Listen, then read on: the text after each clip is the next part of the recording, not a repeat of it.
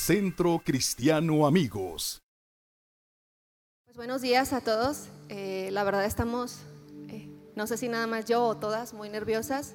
Es la primera vez que compartimos con, con la congregación. Y pastora, les agradecemos la oportunidad. Gracias a todo el Ministerio de Mujeres del Reino. Muchísimas gracias por, por la oportunidad y por la bendición de poder compartir con todos ustedes. Y pues el día de hoy vamos a tener, como dijo la pastora, un, una palabra especial, ¿verdad, Fer? Claro que sí. Para esto quiero presentarles a nuestras queridas amigas Lulu y Dani, que apenas llevan un año con nosotros desde la pandemia y ellas han tenido un enorme crecimiento. También quiero presentarles a nuestra querida líder de CCA Kids, junto con su hermosa niña Elsie, y mi mamá Ale, y mi hermana Alexa, y pues yo, Fer. Esperamos que, les guste mucho y no sé si quieres decir algo más, Mami. No, pues si gustas comenzamos con las preguntas. Claro que sí. Yo quisiera hacer la primera hacia Dani. Dani, ¿de qué manera honras tú a tu mamá? Muchas gracias. Pues más que nada la honro queriéndola mucho, respetándola, hablando bien de ella, eh, sin juzgarla, obedeciéndola, ayudarle con los quehaceres, ayudándole con los gastos, pues siempre dándole la prioridad a ella, pues que es mi primer lugar en todo.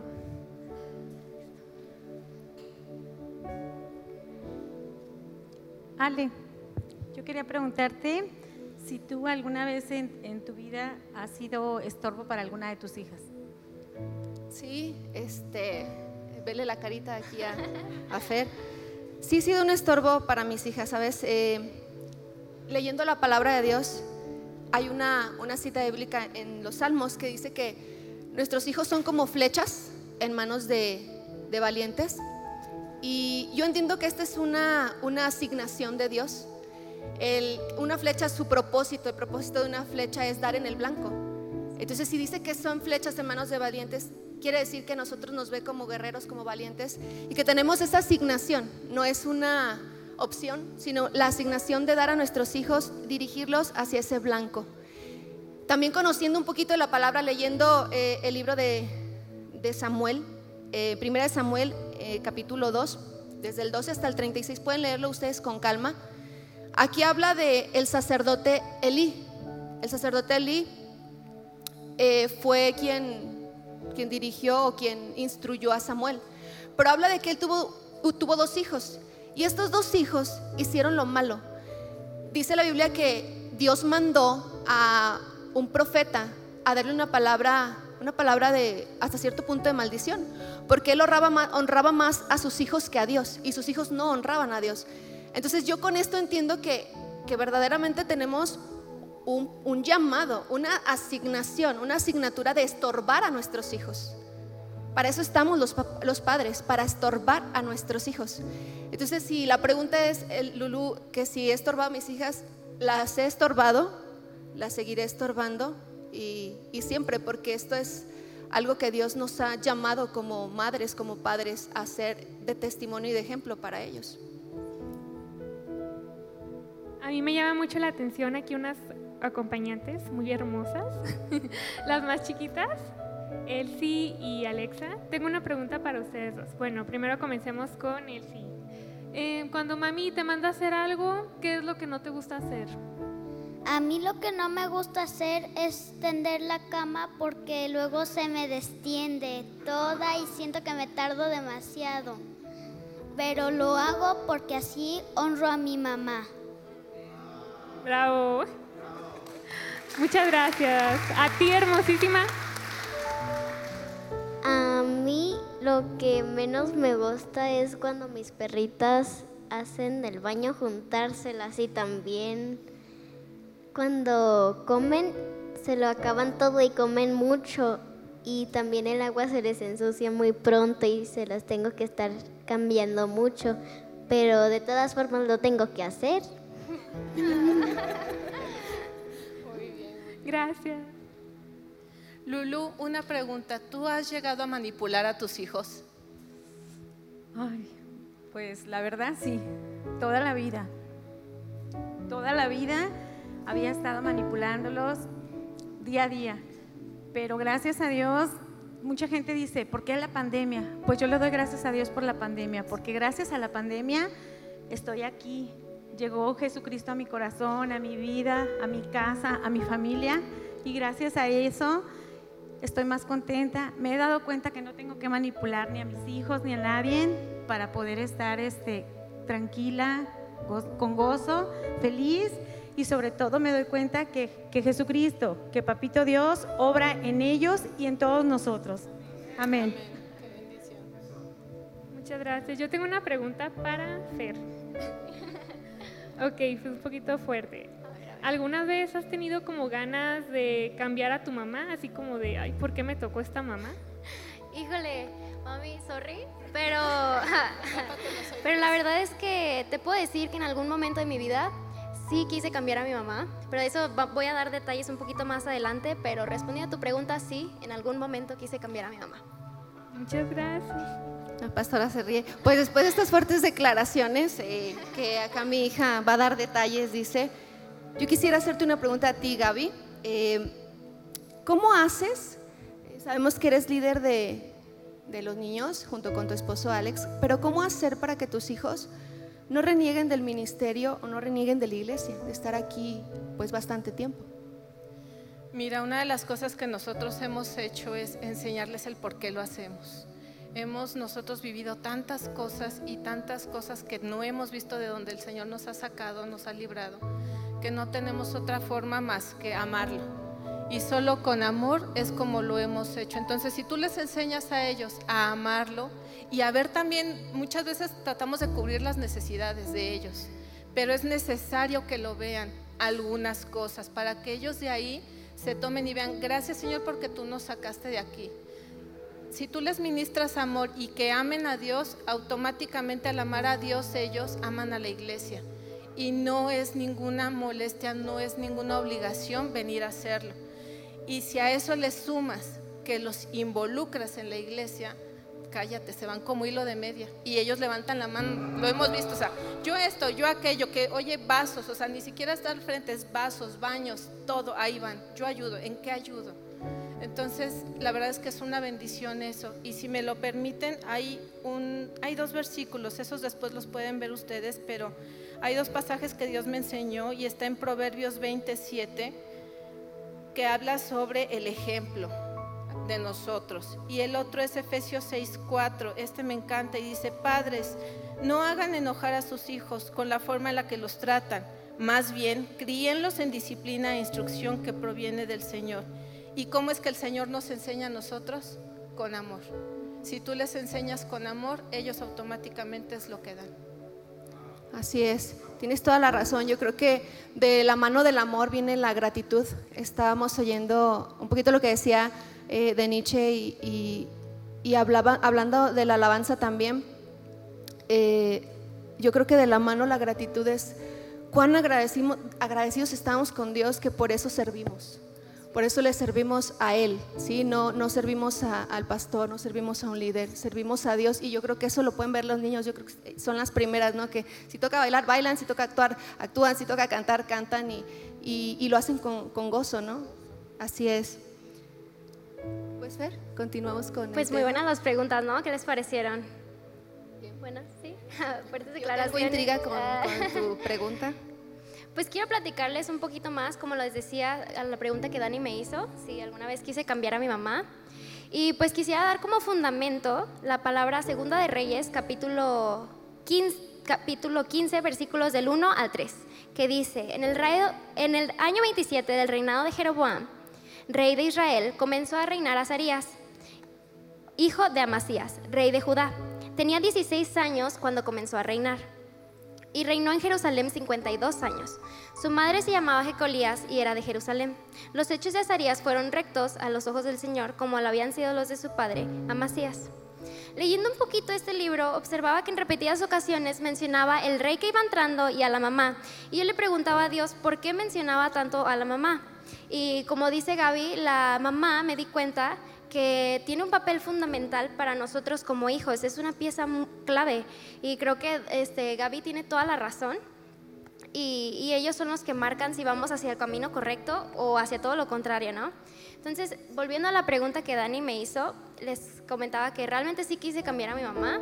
¿Y por qué? Pues ahorita les voy a platicar. Entre mis 12 y 15 años, yo atravesé un chorro de procesos donde le batallé muchísimo con mi identidad, con la relación que llevaba con mi mamá y muchas otras cosas más, ¿no? Recuerdo que cuando yo estaba haciendo algo escondidas, mi mamá siempre, siempre, siempre me cachaba. Eh, ya sea, Dios le decía por sueños, por visiones, por estados de WhatsApp, y me enojaba muchísimo, muchísimo, muchísimo, porque yo decía, ay, es que ¿por qué se entera? Es que no me deja pecar a gusto y siempre era así. siempre, siempre, siempre se enteraba. Y siendo muy sincera, este, realmente no entraba mi mamá, era muy desobediente y no me la llevaba bien con ella, no la trataba bien y pues por ende no la honraba. Recuerdo que ella me decía de que, hija, no, no es por ahí, hija, espera un poquito en Dios. Y la Fer, que nunca hizo caso, siempre hacía lo que ella quería, ¿no?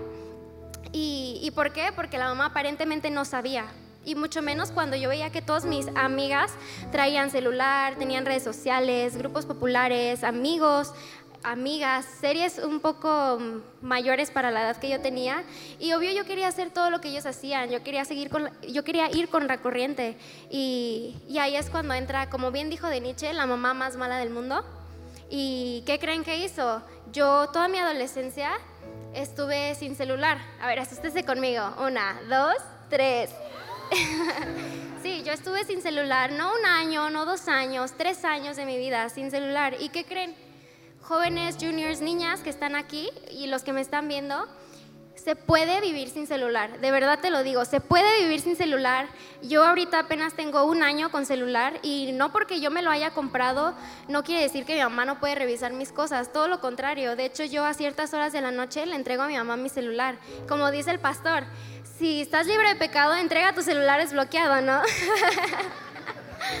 Porque realmente si no tienes nada que esconder, no pasa nada que tu mamá te lo revise.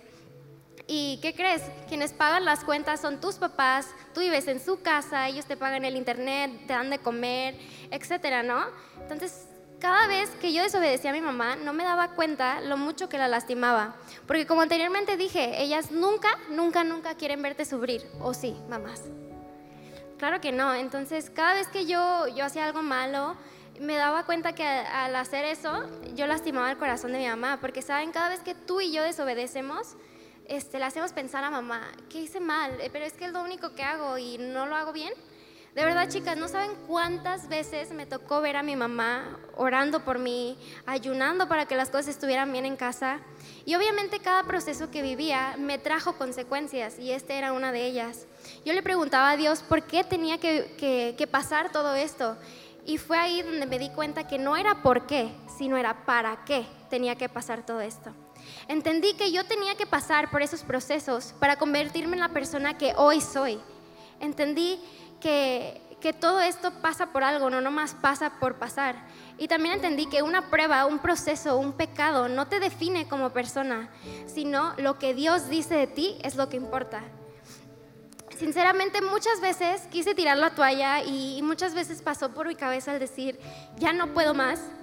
Y cada que venía este pensamiento a mi mente, Dios fue tan bueno conmigo que me recordaba una cita bíblica que viene en Jeremías capítulo 1 versículos del 5 al 8, que en resumidas palabras dice así, antes de formarte en el vientre ya te había elegido, antes de que nacieras te había apartado, te había nombrado profeta para las naciones, te había nombrado, ah no, yo le respondí, ah Señor mi Dios, soy muy joven y no sé hablar.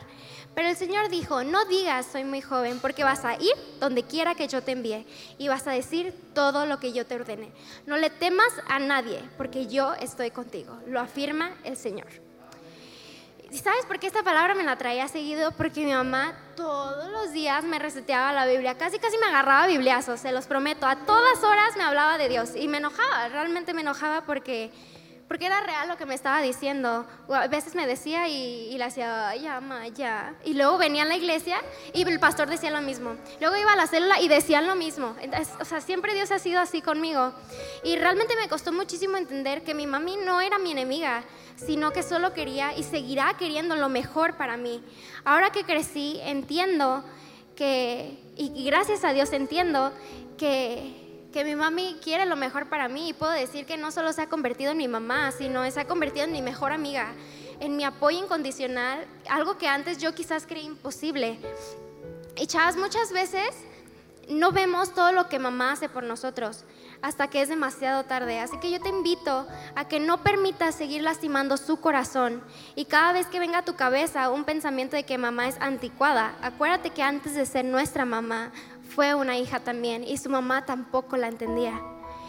Y Dani, Alexa, Elsie, ¿cuántos de nosotros hemos escuchado el versículo tan mencionado para los hijos? Honra a tu padre y a tu madre para que te vaya bien y seas de larga vida en esta tierra. Como todos sabemos, es el primer mandamiento con promesa y viene en Efesios 6, del 2 al 3. Aquí dice que para que nos vaya bien en la tierra debemos honrar a mamá, esto significa apreciarla, tratarla bien y de obedecerla. Aquí menciona algo bien, bien importante, la honra. ¿Qué es esto?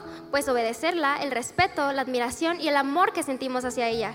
Sin importar qué edad tengamos o cuál sea la conducta de nuestra mamá, debemos honrarla y obedecerla. Yo sé que esto es difícil porque a nadie nos gusta que nos manden, y menos si somos chavitas como mi edad o las de Dani o las de mi hermana, ¿no? Y, muchas veces creemos que ella es anticuada o incapaz de aconsejarnos o que ella no entiende la vida millennial, como yo antes lo creía. no nos confundamos, porque ellas definitivamente saben mejor que tú y que yo y son mucho más maduras que tú y que yo. Y, y solo quieren evitarnos decepciones y sufrimientos, se los digo por experiencia. Como hijas muchas veces nos, acostumbramos a recibir y damos por sentado que mamá va a cuidar siempre de nosotras, pero realmente no es así. Y también sabemos que siempre estamos en, en su corazón y en sus oraciones, pero hija, hijo que estás aquí, quiero preguntarte, ¿cuántas veces nos hemos preocupado por ella y le hemos pedido a Dios por ella? ¿Cuándo fue la última vez que te pusiste en los zapatos de mamá? Meditando un poquito, un poquito en esto que les estoy contando, me puse en los zapatos de mi mamá y realmente la tiene bien difícil porque aguantar a una niña de 8 años y otra de 17 que se comporta como la de 8 a veces. Entonces sí, sí es bien difícil, la verdad, siendo sinceros. No es sencillo el tener que siempre este, aconsejarnos de la manera adecuada, en el momento adecuado. No es difícil, digo, no es sencillo el tener que siempre estar pensando el qué comerán mañana. La vida de mamá es bien complicada, bien, bien complicada. Así que antes de criticarla, de juzgarla, yo te invito a que te pongas en los zapatos de mamá. Y mami, no sé si quieras agregar algo. Sí, escuchándote, Fer, este, de que dice que, que cuando a veces ellos cometen errores o a veces hacen algo que pues nosotros como mamás obviamente no pensamos, que tratamos de hacer lo, mejor para ellos. Eh, yo llegué a sentir lo que, lo que decía Fer, ¿no? O sea, me sentía la, pues una mamá que no, que no hacía lo correcto, en qué me equivoqué, qué he hecho mal. O sea, en mi caso yo decía, yo le decía a Dios, Señor, es, es lo único, es, es mi único trabajo. O sea, mi único trabajo es ser mamá y no lo estoy haciendo bien. Honestamente, yo, yo sufrí de, de, angustia, de ah, ansiedad, o sea, me despertaba en las noches muy ansiosa y me fui a la palabra, el Señor me, me habló en, en, una palabra en donde es un salmo, el Salmo 34, 6, dice, este pobre clamó al Señor y el Señor le oyó y le libró de todas sus angustias. La verdad es que yo me sentía muy angustiada, yo no sabía qué hacer, no sabía cómo, cómo hacerle y, como, como mamá de mi primogénita, yo, o sea, dices, ¿qué, ¿qué hago? No hay un antecedente, ¿cómo tengo que hacerle? Y no sabía qué hacer, o sea, yo me refugié en su palabra honestamente me refugié en su, en su palabra, me aferré. Y en esa, en esa palabra que yo me aferraba, el Señor me decía, ¿te acuerdas de que yo te decía cuando ella era pequeña, que cada promesa, que cada profecía sobre de ella la escribieras? Y yo tengo eh, una libreta que en ese tiempo escribía y, sigo escribiendo cada que el Señor me da palabra o, o me dan una profecía escribo una libreta sobre ellas y me decía, búscala, busca esas promesas y créelas, decláralas, vívelas. Entonces yo, buscando esas, esas promesas, yo le decía al Señor, Señor, tú has dicho de ella, o sea, no me importa su circunstancia, no me importa lo que estoy viviendo, pero tú has dicho que tú conectarás el cielo con ella para que ella sea de bendición a la tierra. Tú has dicho, Señor, que ni la vida, ni la muerte, ni lo alto, ni lo profundo, ni ninguna cosa la podrá separar de tu amor. tú has hablado sobre su vida, que ella te servirá, que ella te adorará, que ella es tu hija y que si yo siendo mala quiero lo mejor para ella, cuanto más tú, que eres su padre. Él me decía, tú me la entregaste, es mía, déjala en mis manos. Aprendí a dejarla en sus manos. Como Abraham, entendí como, como cuando Dios le dijo a Abraham, ponla en sacrificio a tu hijo. Yo dije, aquí está, Señor. Yo no puedo hacer nada. Yo decía, no puedo meterme a la secundaria para cuidarla, pero tú sí. Y me tocó el aferrarme a sus promesas, me tocó aferrarme a su palabra, me tocó agarrarme de la mano de Dios, que era lo más grande que yo tenía. En eso, en eso también yo, yo me tomé de un, de un salmo, porque como les decía, no, muchas veces no sabemos qué hacer. No sabemos qué hacer como papás y quizás tú como mamá te, sientes así o te has sentido así o te identificas con, conmigo. Porque he aprendido a no minimizar nuestros procesos. A lo mejor este proceso para ustedes podrían decir, si, yo, si lo contamos como extenso, podrían decir, ay, no, eso no es nada. Pero sabes qué? No, cada quien vive sus propios procesos. Cada quien vive sus propias luchas, sus propias pruebas. Y Dios no lo minimiza. Dios está ahí siempre para darte una palabra. Yo entendí y, mi esposo y yo decíamos, o sea, que llega un punto en donde dijimos, no sé qué hacer, ¿qué vamos a hacer? Y quizás eh, a lo mejor podemos decir, bueno, eh, a lo mejor mi mamá que ya pasó, o mi comadre, o mi vecina, pues pueden como orientarme, pero ¿sabes qué? La palabra me habló a mí aquí en, en el Salmo 32, 8 que es un versículo de, mis preferidos que el Señor todos los días de, mi vida me lo ha recordado. Dice, te haré entender y te enseñaré el camino que debes andar. Sobre ti fijaré mis ojos. Entonces yo entendía que sus ojos estaban fijos en nuestro proceso, fijos en nuestros problemas. Yo entendía que, que no estaba sola, que Él estaba ahí. Y, y, ¿sabes qué pasa cuando a lo mejor tú dices, no sé qué hacer? Y a lo mejor vas con la comadre, la, mamá, no sé, a, decirles qué puedo hacer. Pasa que a veces cuando escuchamos a muchas, muchas voces o muchas personas, eh, nos hacemos insensibles a la voz de Dios.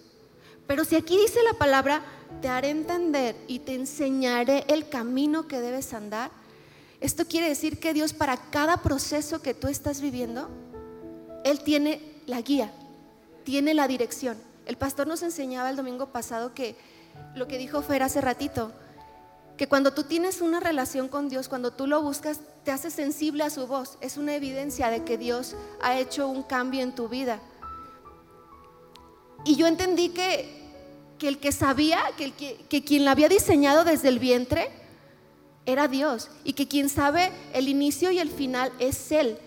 Entonces yo le decía, Señor, ok, mi esposo y yo decíamos, no sabemos qué hacer, ¿qué vamos a hacer? Y fuimos a Dios, Señor, tú guíanos, tú muéstranos el camino. Porque aparte, el que a lo mejor vayamos con la amiga, que a lo mejor tiene la mejor intención, la amiga, la abuelita, la prima, la comadre, pueden tener las mejores intenciones. Pero sabes que a veces el que, el que lo sepan tantas personas no solo silencian la voz de Dios, sino tú avergüenzas el proceso de tu hija. Y debemos ser papás sabios, debemos ser sabios porque al rato nosotros, quizás si yo hubiera contado a todo el mundo, al rato la señalarían. Al rato dirían, ay, y canta. O sea, debemos ser sabios papás, no debemos avergonzar a nuestros hijos. Por eso está el Señor. Está aquí el Señor para decirte y guiarte y cada, cada cosa que tú necesites en ese proceso, Él te va a guiar. Y eso hizo con nosotros yo te voy a decir, este, tengo una amiga que quiero muchísimo, que fue quien me habló de Cristo a mí, y, es una mujer de más fe que yo, es una mujer de oración guerrera. Fue la, persona que ella sabía un poco el proceso. Yo le decía, ayúdame solamente orando, ora por nosotros. Pero Dios me daba cada instrucción, me decía, habla con, tal persona, haz esto, haz lo otro. Y eso era lo que hacía Dios, guiarnos en cada paso para salir de este proceso. Fue Dios el que lo hizo, fue Dios quien, quien nos guió en cada camino. Y yo te, yo te invito a ti, papá, a ti, mamá. Tenemos una asignación, una asignación de Dios. Tenemos una, un llamado y una, una encomienda de Dios de dirigir a nuestros hijos. Sí, claro que sí, mi mamá tiene mucha razón en todo esto lo que dice, ¿no? Y quiero que volteemos a ver un poquito los pies de Elsie y de, de Alexa, como pueden observar, tienen un zapato de mamá. Mira, enséñalo Alexa. Ahí está el zapatote, ¿no? este, que es nuestro tema básicamente y, y, poquito en esto, como ellas están en los zapatos de mamá, hay que también pensar el cómo, el cómo se siente ella, el, cuántas veces ella dejó de comprarse un pantalón, una bolsa, X cosa, por darnos nuestros gustos a nosotros. Y, y volviendo un poquito a lo que mi mamá decía, yo quiero darle muchas, muchas gracias a Dios porque mi mamá nunca, nunca, nunca se dio por vencida conmigo, nunca me dejó de amar a pesar de mi, de mi proceso, nunca se alejó de mí, al igual que mi papá, al igual que mi hermana. Y, y, quiero de verdad honrarlos y decirles muchas gracias porque nunca se dieron por vencida conmigo, a pesar de que en su momento cometí muchas cosas, ¿no? Y, y, y realmente mamá te invito a que no te des por vencida con tu hija, porque es, es bien importante para nosotros como hijos. como hijos el, el, saber que mamá está ahí y el saber que mamá nunca se va a dar por vencida contigo. Realmente puedo ver un crecimiento enorme de la persona que era antes y la persona que soy ahora. Uh, y saben, muchas veces ustedes ven la parte bonita, la parte de que estamos aquí en la alabanza o estamos como mujeres sirviendo o a los pastores quizá. Pero sabes que no somos perfectos. Ninguno de los que están aquí, ni los líderes que están allá abajo son perfectos. Al contrario, somos los que más tenemos pruebas, con los que más batallamos.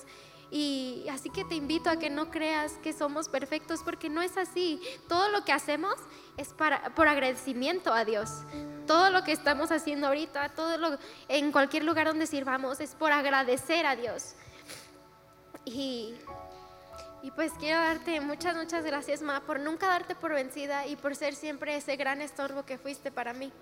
Y me gustaría continuar con un poquito de palabras de agradecimiento para mamá. Dani, no sé si quieras comenzar. Sí, muchas gracias. Pues yo quiero agradecerte a ti, mami. bueno, primero que nada a Dios por seguirme la teniendo sana, 100% salva conmigo, porque siempre ha estado ahí en las buenas y en las malas. Quiero agradecerte, mamá, porque siempre me has estado estorbando para evitar que, que, pues hiciera algo, algo terrible, ¿no? Algo malo. Y quiero que me pues disculparme por todas esas veces que lastimé tu corazón, ¿no? Al creer que pues no quería hacerte caso, querer hacer las cosas a mi manera.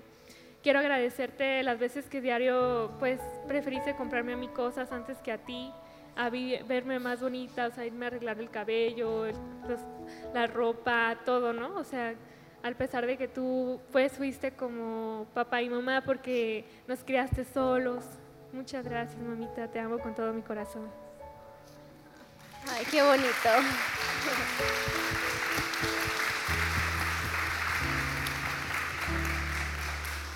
Qué bonito, Dani, qué bonitas palabras. Me gustaría gracias. continuar.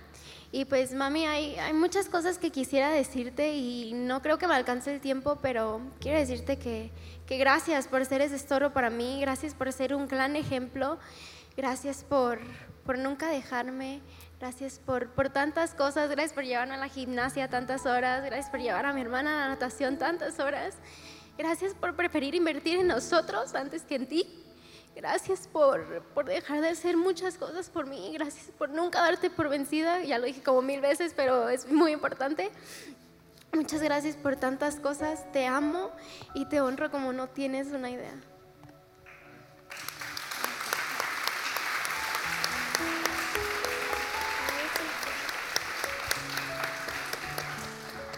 Yo le doy gracias a Dios por mi mami, porque siempre nos hace de comer muy rico, siempre tiene un tiempo para mi hermano y para mí. Le doy gracias a Dios por ella.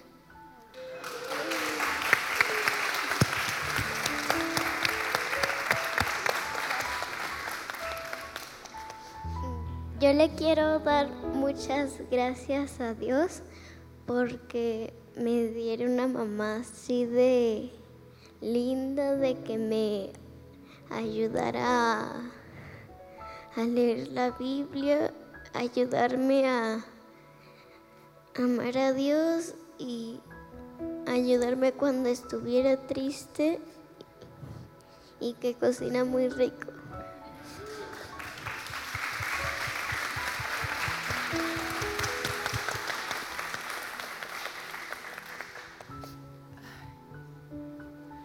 Ay, perdón. Eh, yo quisiera tocar una palabra que el Señor me daba para, para ministrar el corazón de las mamás y, y quisiera decirla con todo mi amor, con todo mi amor, con todo mi corazón.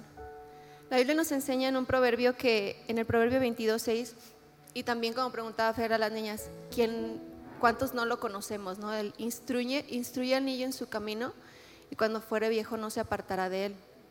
Pero también en primera de Juan 2.14 nos habla, dice, le escribo a ustedes padres porque conocen a quien es el desde el principio. Les he escrito a ustedes jóvenes porque son fuertes.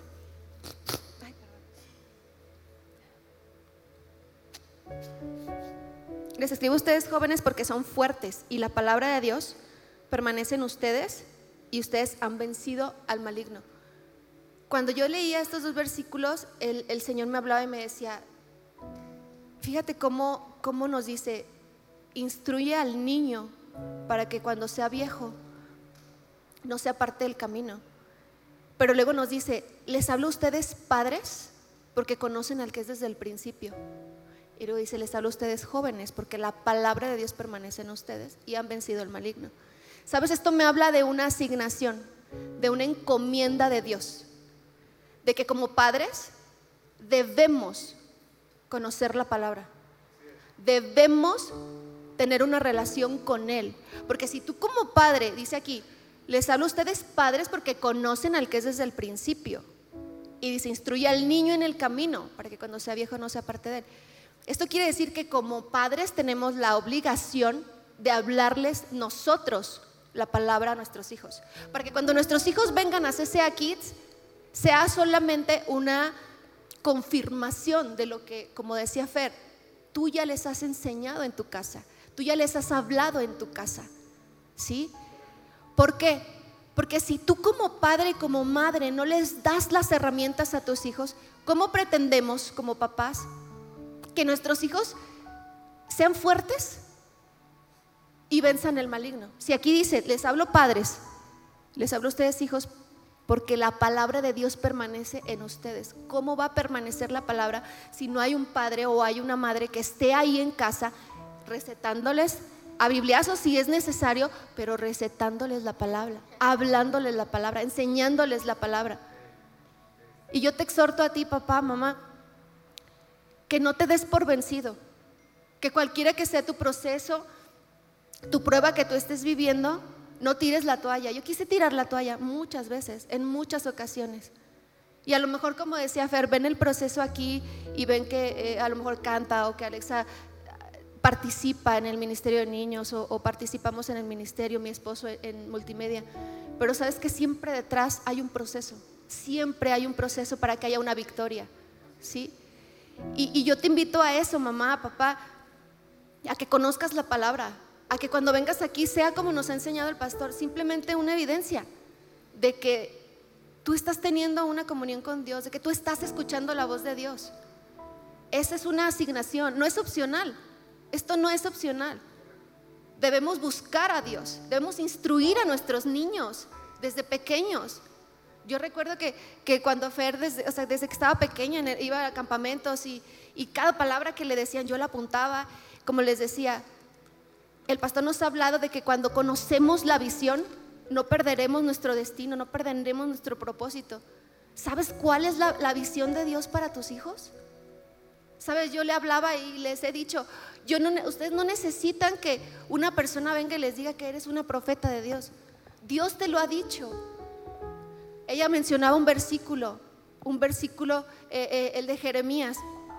Ella lo escribió en su, tiene una pared, el marco de su pared, escribió ese versículo. Cuando yo veo que ella ahora pasa por una prueba, veo que pega post-it en su, en su espejo y, y pone lo que Dios dice de mí y de eso se agarra de la palabra.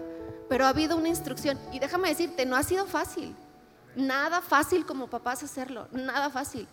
El que estemos aquí no solo, no solo es nuestro proceso, Fer y mío, o, o Fer, Alex y yo, es un proceso de familia. ¿Sí? Dice la palabra que, dice que quien ama disciplina. ¿Sabes? Hubo, hubo un papá, yo tuve a su papá, un papá presente, no fue un papá ausente. Un papá que también decía, no sé qué hacer, pero decía, vamos a hacer lo que Dios dice. Y a lo mejor no estábamos de acuerdo, pero lo decía el Señor y se hacía lo que, hacía el Señor, lo que decía el Señor.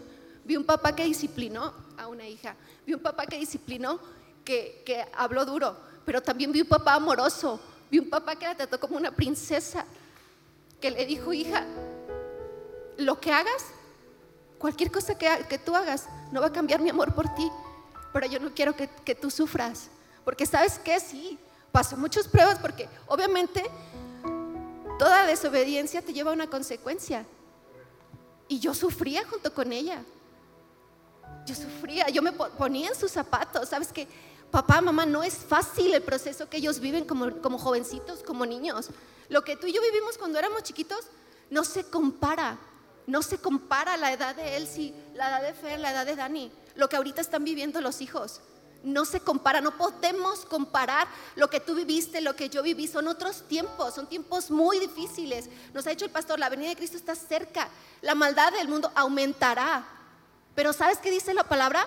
Que donde abunda el pecado va a sobreabundar su gracia.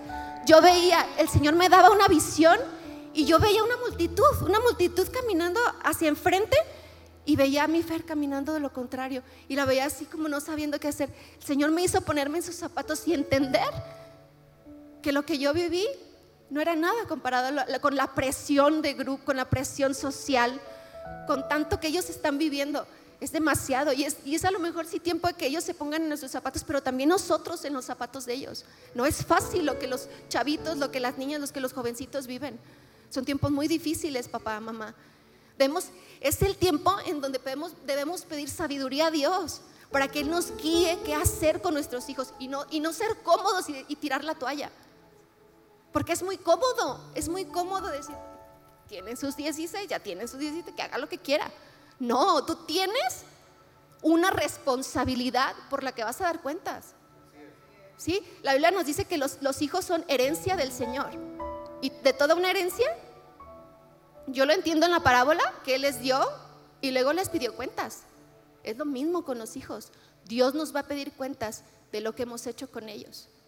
Así que yo te invito con todo mi amor, mamá, papá, sé una mamá, un papá presente. Busca a Dios. Si no sabes qué hacer, búscalo. No hables de tus hijos con otras personas. Es una manera de honrarlos. No los avergüences.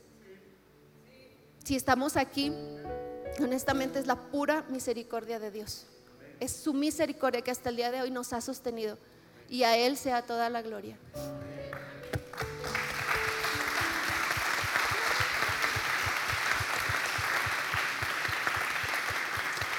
Este, hablando de la asignación, desgraciadamente esta nueva generación, como decía mi mamá, ha trastornado muchísimo la honra hacia la mamá.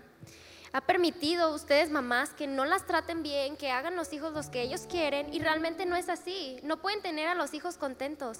Mamá, yo te invito a que no te des por vencida con tu hijo. Mamá, no dejes de orar, no dejes de creer cada promesa que Dios tiene para él. ¿Por qué? Porque al, al tiempo vas a ver la promesa cumplida, como ahora lo ve mi mamá. Mamá, no te des por vencida, niño, junior, joven, no te des por vencido. Aunque ahorita la estás pasando muy mal, en unos años vas a ver la gran promesa que Dios, Dios te dio en su momento. Así que los invito a que no juzguen a su mamá. Mamá, no te des por vencida. Y, y habiendo dicho esto, quisiera darle la palabra a nuestra querida pastora. Gracias. Gloria a Dios. Gloria a Dios. Quiero pedirle por favor a todas las mujeres mamás que se pongan de pie. Todas las mamás. Esta mañana vamos a orar por las mamás. A lo mejor tú has estado atravesando alguna situación difícil con tu hijo. Tal vez tu hijo te ha sacado lágrimas y te ha mantenido de rodillas. Esta mañana yo quiero decirte que perseveres en la oración, que le creas a Dios el Señor tiene promesas para cada uno de tus hijos. Le voy a pedir también a las líderes de esta casa que pasen al frente porque vamos a, orar. Tenemos un detalle para las mamás y vamos a orar. Yo no sé cuál sea la aflicción en tu corazón, pero sabes, Dios tiene promesas. ¿Y sabes qué? Cada promesa que Dios ha soltado para la vida de tus hijos se va a cumplir en tiempo y forma. Hoy yo quiero decirte que perseveres en la oración, que perseveres en la fe, que le creas a Dios. El Señor es fiel. Y sabes, ahorita tus ojos naturales tal, tal vez están viendo calamidad en la vida de tu hijo. Pero sabes, yo te invito a que comiences a caminar en fe y que comiences a ver a tus hijos con los ojos de la fe. Y sabes, Dios va a hacer cosas gloriosas y hermosas en la vida de tus hijos.